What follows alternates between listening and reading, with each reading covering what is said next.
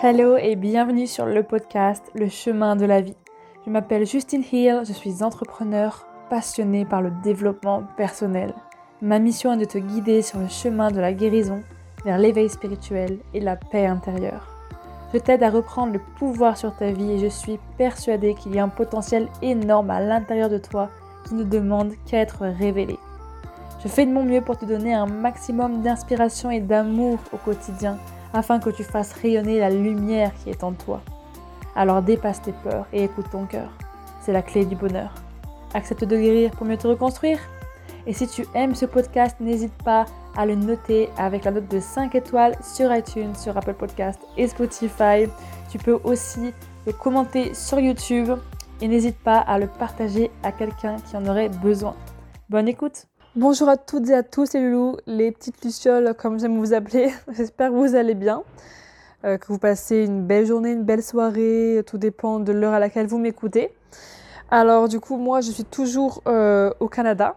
Voilà, je, suis toujours à Montréal pour l'instant, pendant deux semaines. Et euh, bon, à l'heure où je tourne ce podcast, on est, on est à la fin de la nouvelle lune et aussi on a passé l'équinoxe d'automne. Donc je sais pas si vous sentez un petit peu les énergies du moment. Enfin là, je fais juste une petite aparté parce que voilà, j'ai envie de faire ça. Euh, les énergies du moment, bah en fait, on entre en automne, donc on entre un petit peu dans la période d'introspection. On a passé euh, l'été, enfin le printemps et l'été à être dans, plutôt dans l'expansion, dans euh, l'ouverture, se tourner vers les autres, vers l'extérieur, etc. Profiter, sortir, s'amuser, etc.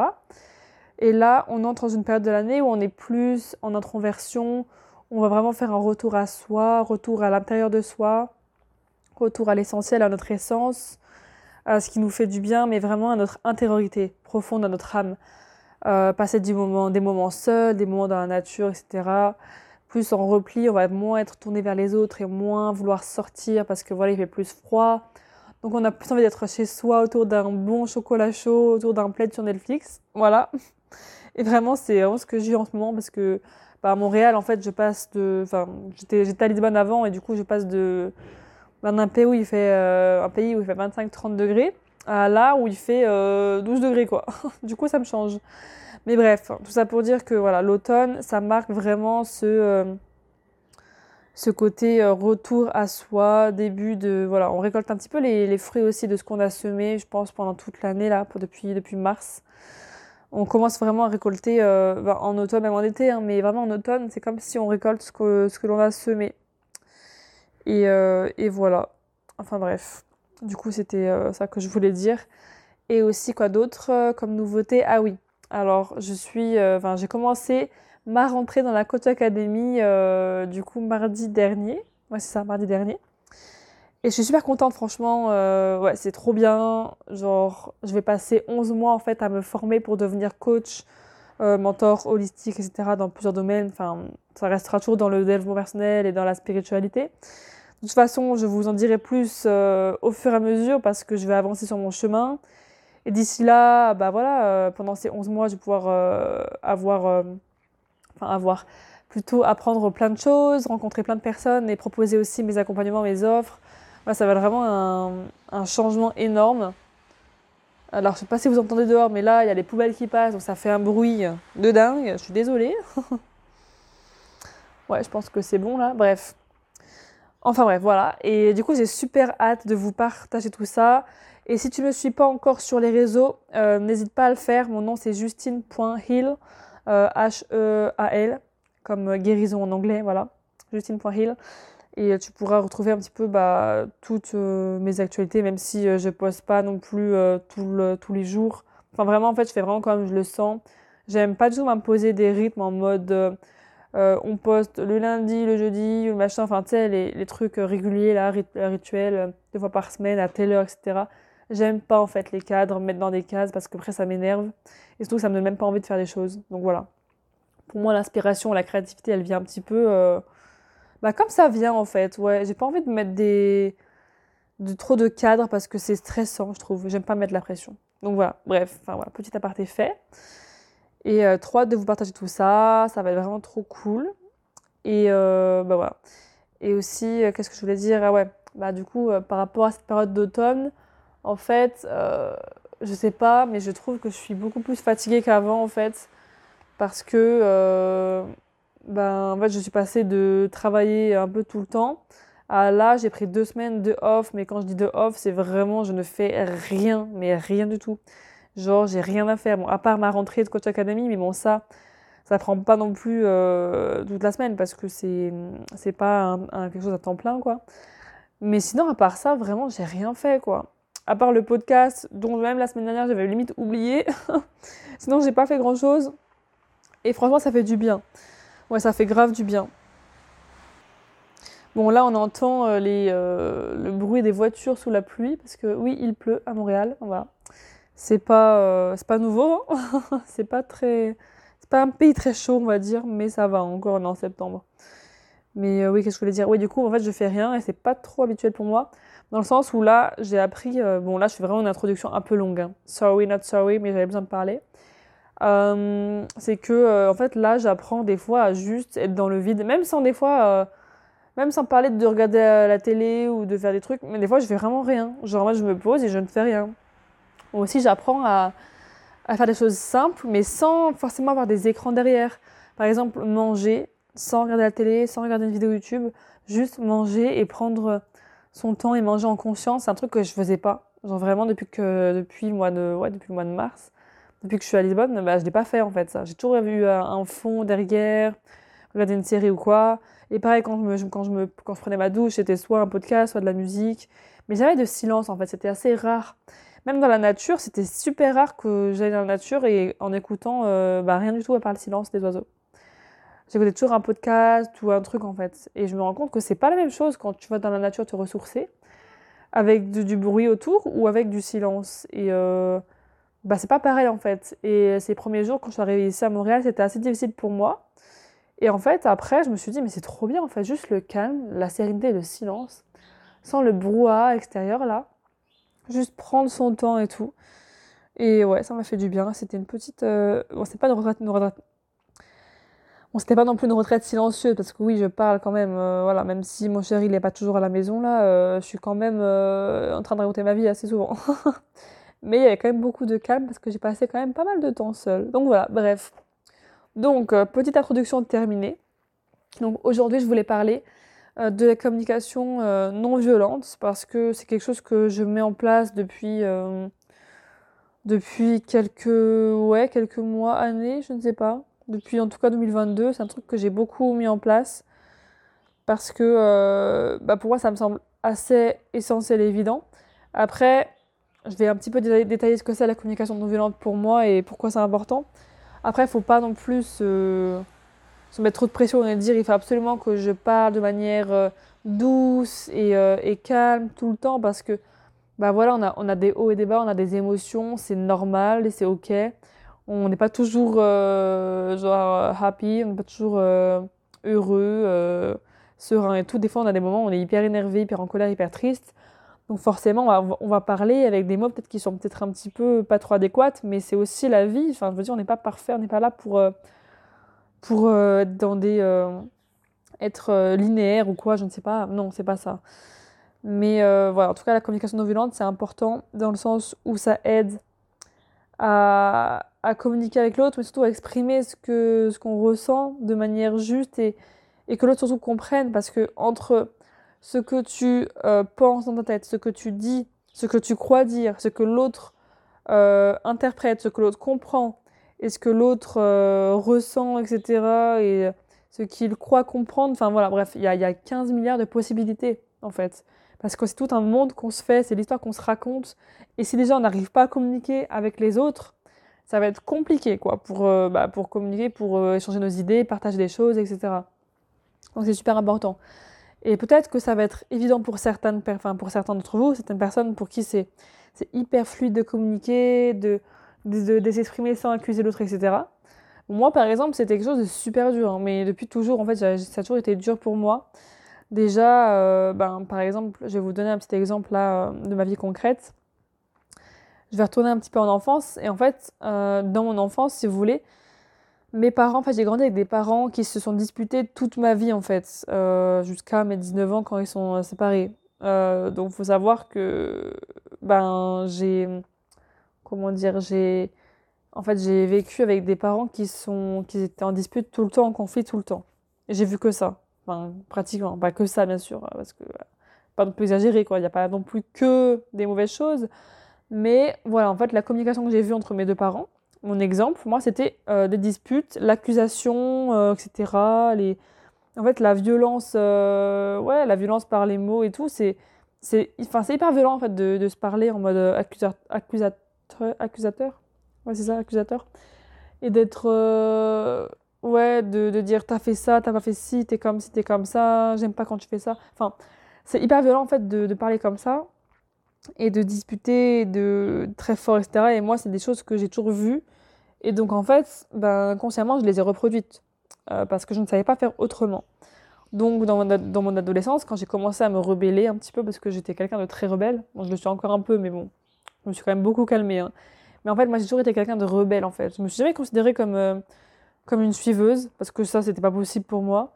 Mais une leader euh, non plus, parce que je n'arrivais pas juste à. En fait, moi, c'était juste être rebelle, c'était mon truc, quoi. Je sais pas trop comment expliquer. Mais euh, je n'aimais pas faire comme les autres. Et. Euh... Mais j'aime pas non plus que les autres me suivent, en fait. Enfin, trop bizarre, mais bref. Et donc. Et donc voilà, et euh, ben, dès mon adolescence, j'ai commencé à me rebeller de l'âge de 14 ans, où j'ai commencé vraiment à, même à parler mal, à, être euh, violente, méchante dans mes mots, enfin méchante sans le vouloir forcément, mais j'avais une façon de parler qui était très agressive même là, encore aujourd'hui, j'ai des façons de parler des fois qui sont super agressives. Des fois, je peux avoir une voix qui, suis, enfin, qui est super euh, douce, super calme, super paisible, super mignonne. Mais des fois, je vais te parler en mode, euh, en mode sauvage, quoi, violent. Mais des fois, c'est pas, c'est vraiment pas euh, voulu. Ça dépend vraiment à qui je m'adresse, du moment où, où, tu me parles, etc. Et en fait, pour moi, la communication non violente, c'est savoir s'exprimer sans accuser l'autre. Et euh, bon, plus concrètement, en fait, c'est vraiment euh, dire beaucoup plus de je que de tu. Parce que quand tu parles à la première personne, tu dis euh, écoute, j'ai pas aimé cette situation, je me sens blessée quand bah, tu as fait ça parce que ça m'a rendu comme ça, ça m'a fait penser à ça, ça a touché à ma blessure de, trahison, d'abandon, je me suis sentie triste, etc. Et vraiment, voilà, ça m'a blessée. Quand tu parles de toi, en fait, tu tu n'accuses pas l'autre et du coup l'autre ne se sent pas euh, visé ou, euh, ou euh, ouais, en fait persécuté et du coup il va plus être à l'écoute de ce que tu as envie de dire. Alors que si tu parles à l'autre peu importe la relation hein, ça peut être collègue famille ami chéri etc peu importe. Quand tu parles à l'autre et que tu dis t'as fait ci franchement t'es quelqu'un tu m'as saoulé j'aime pas ce que tu fais pourquoi tu fais toujours ça ou pourquoi tu fais pas ça pourquoi t'es comme ci pourquoi t'es comme ça euh, t'es méchant, euh, t'es, je sais pas, t'es stupide, t'es comme si. Enfin bref, est-ce que tu vois ce que je veux dire C'est vraiment le fait d'accuser. Tu n'es pas comme si, tu n'es pas ceci, tu n'es pas assez ceci, tu n'es pas assez cela, tu es trop comme si, tu es trop comme ça. Enfin voilà, en fait, c'est l'accusation qui est, euh, qui est bah, du coup mal placée. Et en fait, quand tu entends ce genre de remarques, ce genre de, de, de, de paroles, de récits, t'as pas envie d'écouter l'autre et t'as pas envie de lui dire. Euh, euh, t'as pas envie en fait d'être euh, conciliant et être à l'écoute. T'as envie de dire mais vas-y si tu m'accuses, si tu me si tu me blâmes si tu me jettes la pierre, euh, si tu jettes la pierre, ben franchement, j'ai envie de te parler, au revoir quoi. Enfin, la plupart des gens ils réagissent comme ça, soit ils fuient, soit ça fait conflit et ça entre en conflit, et soit on va à l'affront. Donc c'est pas du tout mieux. Ça n'aide ni l'un ni l'autre. je veux dire voilà. Donc après, c'est vraiment une façon de s'exprimer qui est vraiment très saine après, euh, on n'est pas toujours parfait. Hein. Moi, ça m'arrive encore de, de communiquer de manière pas très cool et pas très douce. Quand je suis dans mon ego, quand mon ego il est blessé et que boum, je réagis d'un coup comme ça et j'arrive pas à faire autrement. Ça arrive encore et c'est normal, c'est ok. Euh, mais c'est un truc sur lequel je travaille beaucoup. Euh, bah, du coup, sur ma famille, ça va beaucoup mieux. je leur parle de manière normale, on va dire. Mes amis, ça va. J'ai jamais de problème avec ça, forcément. C'est plutôt dans mes relations amoureuses, euh, bah, là avec mon chéri, j'apprends à, quand ça va pas, à ne pas l'accuser et lui dire c'est toi, c'est toi, c'est toi, c'est ta faute, c'est ta faute, c'est ta faute. Parce que j'avais tendance à toujours mettre la faute vers l'extérieur. Et en plus, il faut savoir que bah, le couple, euh, c'est quand même pour moi euh, une relation qui, qui a le plus grand effet miroir. En fait, c'est tout ce que tu dis sur l'autre, tout ce que tu projettes, c'est vraiment ton monde intérieur en fait. Donc là, j'ai bien vu qu'il y avait un gros problème à l'intérieur de moi. Parce que si je projetais autant de trucs sur l'autre, c'est bien que j'avais quelque chose à régler. Et euh, quand j'ai commencé à, parler de moi, de ce que je ressens, sans accuser, sans euh, persécuter, etc., en disant écoute, là, là, je me sens pas bien, il faut qu'on parle, et ben en fait, ben, mon copain à côté, enfin en face, il est beaucoup plus euh, ouvert à l'écoute, il a envie de m'écouter, il a envie de me, de me consoler ou de d'être attentionné, etc. Beaucoup plus que si j'étais dans l'accusation. Bon, je le fais encore, mais franchement, il y a vraiment du mieux et j'arrive beaucoup mieux à m'exprimer parce que c'est vraiment un truc que j'avais du mal. Moi, ma parole, elle était très blessante en fait. J'ai toujours été, euh, enfin toujours, pas toujours, mais j'ai beaucoup de fois été euh, très blessante dans mes mots. Et euh, je pense que, en fait, pour moi, la voix, c'est autant guérisseur que, que souffrant, enfin, dans ma, enfin, pour, pour moi personnellement, parce qu'après, c'est pas tout le monde comme ça. Mais moi, c'est un truc important pour moi, la parole, la communication. Et donc, soit je dis des mots qui peuvent euh, faire souffrir l'autre et euh, le rendre mal. Franchement, j'ai le pouvoir de ça, qui est pas très, pas, pas très cool d'ailleurs.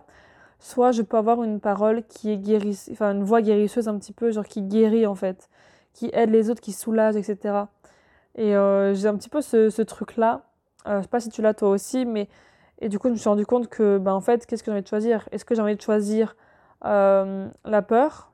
Ou l'amour. Ça, c'est un petit peu les deux émotions qui guident nos vies. Hein. Ça, je pourrais faire vraiment un épisode de podcast là-dessus. Mais est-ce que je choisis la peur, enfin, dans le sens où est-ce que je choisis euh, de parler euh, d'une mauvaise manière et avec de, de la souffrance, de, de, la colère, etc. Ou je choisis l'amour et je choisis d'être vulnérable et d'exprimer en fait ce que mon cœur ressent, ce que j'ai vraiment à l'intérieur de moi, à l'intérieur de mon âme? Voilà, c'est la question à se poser. Donc, euh, euh, en soi, la communication non violente, pardon, ça passe par plusieurs étapes. Donc, première étape, quand tu as envie de parler de manière saine et de communiquer avec quelqu'un de manière saine, tu exprimes euh, tes ressentis à la première personne, de ce que tu ressens, tes émotions en premier. Ensuite, tu peux parler de tes besoins aussi. C'est différent, émotions et besoins. Donc, émotion, ça va plus être je me sens comme ça, je me sens triste, je me sens bouleversée, je me sens agacée ou, je me suis sentie euh, agacée ou triste ou quoi, ou quoi, etc. Euh, et là, j'ai besoin en fait euh, d'avoir plus d'attention, plus d'écoute de, ta part, plus de, tolérance, de voilà, quelque chose, comme ça. Ça, c'était besoin, mais ça, c'est plus, ça vient après. Hein, D'accord? D'abord, on parle au jeu, et après, on aimerait, on, enfin, on exprime en gros nos besoins, mais sans accuser, hein, juste en, euh, en, parlant de ses besoins à soi, et pas à l'autre. Tu vois, j'ai besoin d'empathie, etc c'est important d'exprimer ça euh, à l'autre. Et aussi, autre point important, même avant d'exprimer ses émotions et ensuite ses besoins, c'est vraiment de décrire ce qui se passe, les faits en fait. Les actions neutres, ça c'est plus compliqué à faire, je pense. Après, moi, je le fais pas forcément systématiquement en mode euh, je décris ce qui se passe, euh, il s'est passé ça dans les faits, parce que c'est un peu compliqué pour moi d'être d'être objectif, parce qu'en fait, on n'est jamais vraiment objectif. Donc après, tu peux décrire ce qui se passe, mais Vraiment, le plus important pour moi dans la situation, c'est d'écrire ses émotions, ses ressentis, ensuite d'exprimer ses besoins. Qu'est-ce quel est le besoin à combler derrière? Et ensuite faire une demande, enfin une demande. Ça encore, c'est pour moi, c'est aussi euh, pas obligatoire, mais ça peut être enfin, ça peut être euh, cool aussi. Dans le sens où tes émotions, c'est que tu te sens euh, triste, délaissé, etc. Ton besoin, c'est que tu as besoin de plus d'attention et euh, de sentir que l'autre est présent pour toi, par exemple dans une relation de couple. Hein.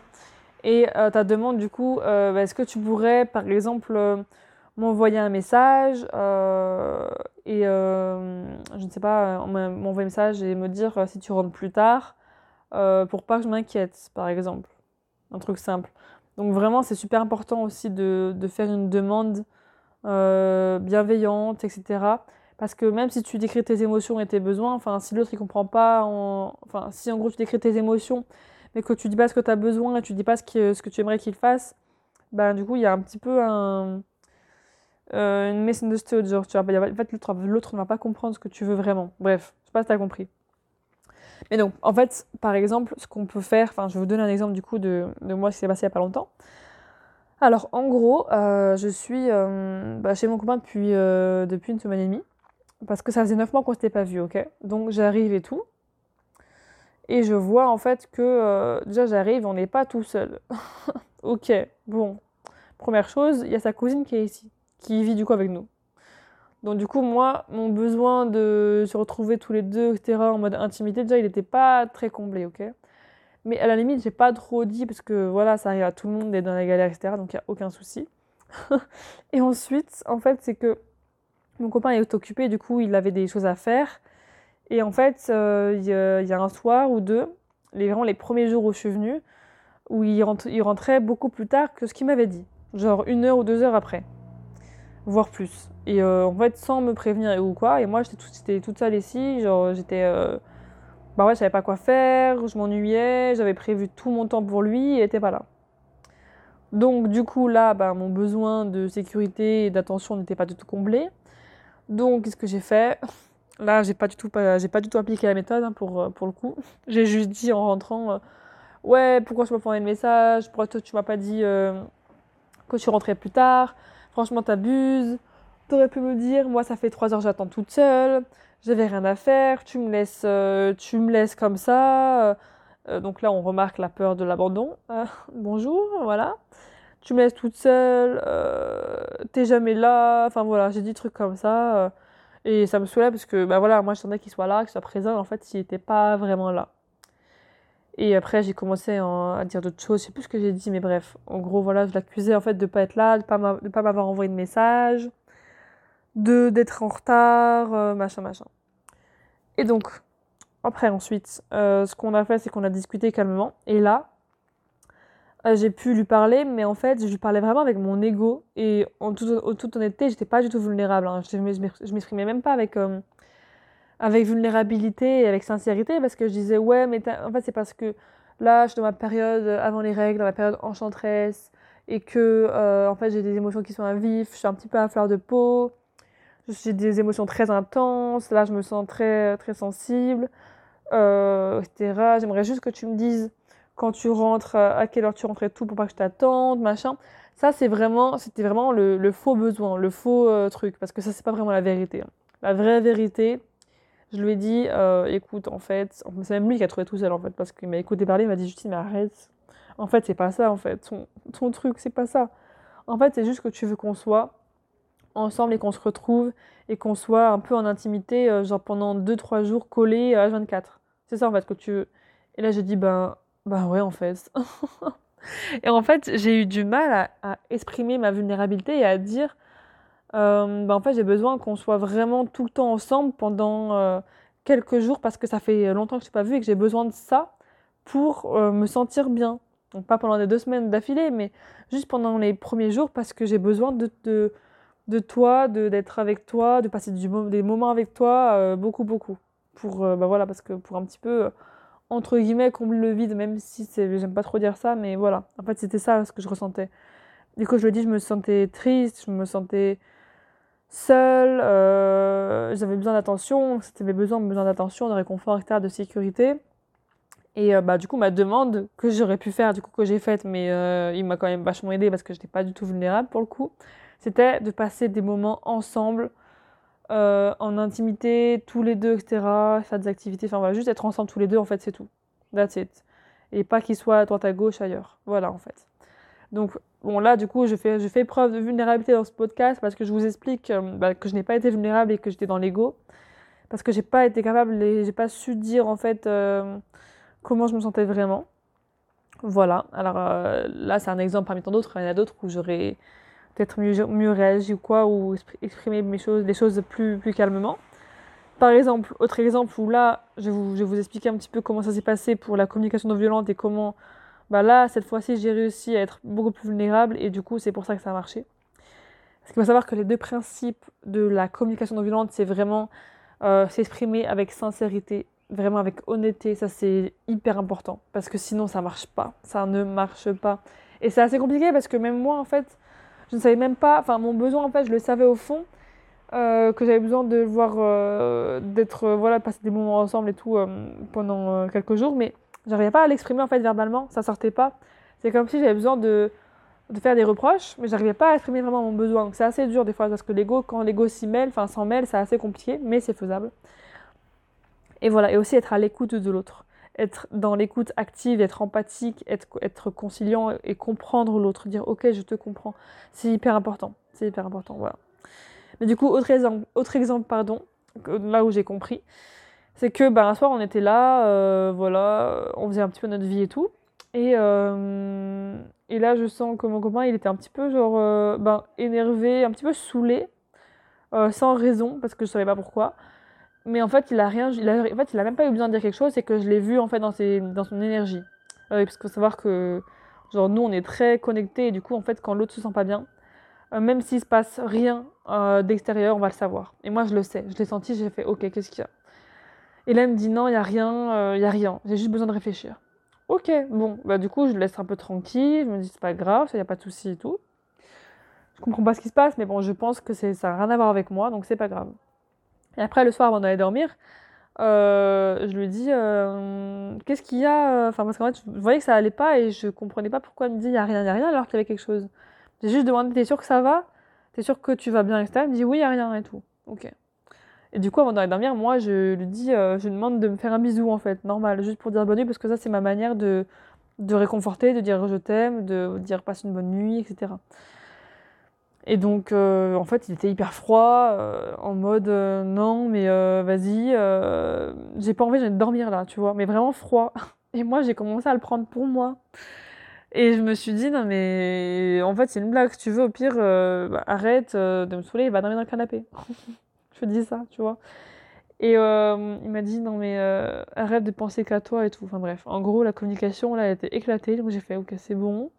Donc là, bonne nuit terminée, parce que si on commence, ça ne servira à rien de s'embrouiller pour ça. Et après, bah, le lendemain, je lui ai exprimé ce que j'ai ressenti de manière non violente. En plus, il m'a expliqué plus tard ce qui s'est passé. Et en fait, euh, bah, je savais que ça n'avait rien à voir avec moi, euh, sans que je demande ou quoi. Et je lui ai dit, tu sais, euh, bon, en gros, il s'est passé ça. Donc j'ai décrit un petit peu les faits. voilà, il s'est passé ça. Tu étais, tu avais l'air, en tout cas, énervé, etc. Enfin, t'avais là, ça c'est un petit peu mon interprétation. Donc, euh, dans les faits, c'est plus, euh, bah, tu ne me parlais pas et tu avais besoin d'être euh, seule et tu, n'as pas exprimé ce que, tu, ce que tu ressentais et tu avais besoin d'espace. Enfin, de ce que j'ai compris. Après, il n'y avait pas trop de faits. Hein. Les seuls faits, je pense qu'il y avait, c'était juste, ben, qui parlait pas et que. Enfin, en fait, j'arrive pas trop à être neutre. C'est pour ça que je vous dis que c'est un peu compliqué d'être neutre, mais je pense que ouais, les faits, c'était vraiment qui parlait pas, etc. Bref, voilà. Et donc, mes émotions, là, c'était. Euh, bah, je me sentais un petit peu rejetée, un petit peu mise à l'écart. Et un petit peu. Euh, j'ai senti de la froideur de sa part. Donc, je lui ai dit euh, que moi, je comprenais pas sa réaction et tout. Mes émotions, elles étaient un petit peu confuses. Et mes besoins, là, à ce moment-là, c'était que. Écoute, tu as le droit de ne pas te sentir forcément toujours bien ou au top. Tu as le droit aussi de ne pas vouloir m'en parler. Parce qu'on n'est pas obligé de tout se dire non plus. mais tu aurais, par exemple, moi, ce que j'aurais envie que tu dises, donc ma demande concrète, c'est que tu me dis écoute là je suis saoulée, je suis agacée, je suis euh, pas dans mon assiette, je me sens pas très bien. Par contre, j'ai pas envie d'en parler tout de suite, donc laisse-moi un petit peu d'espace, s'il te plaît. Voilà. Et ça, c'est ce que j'attendais de sa part, et du coup, je lui ai dit un petit peu, moi, comment j'aurais aimé qu'il me parle, en fait, pour que je comprenne.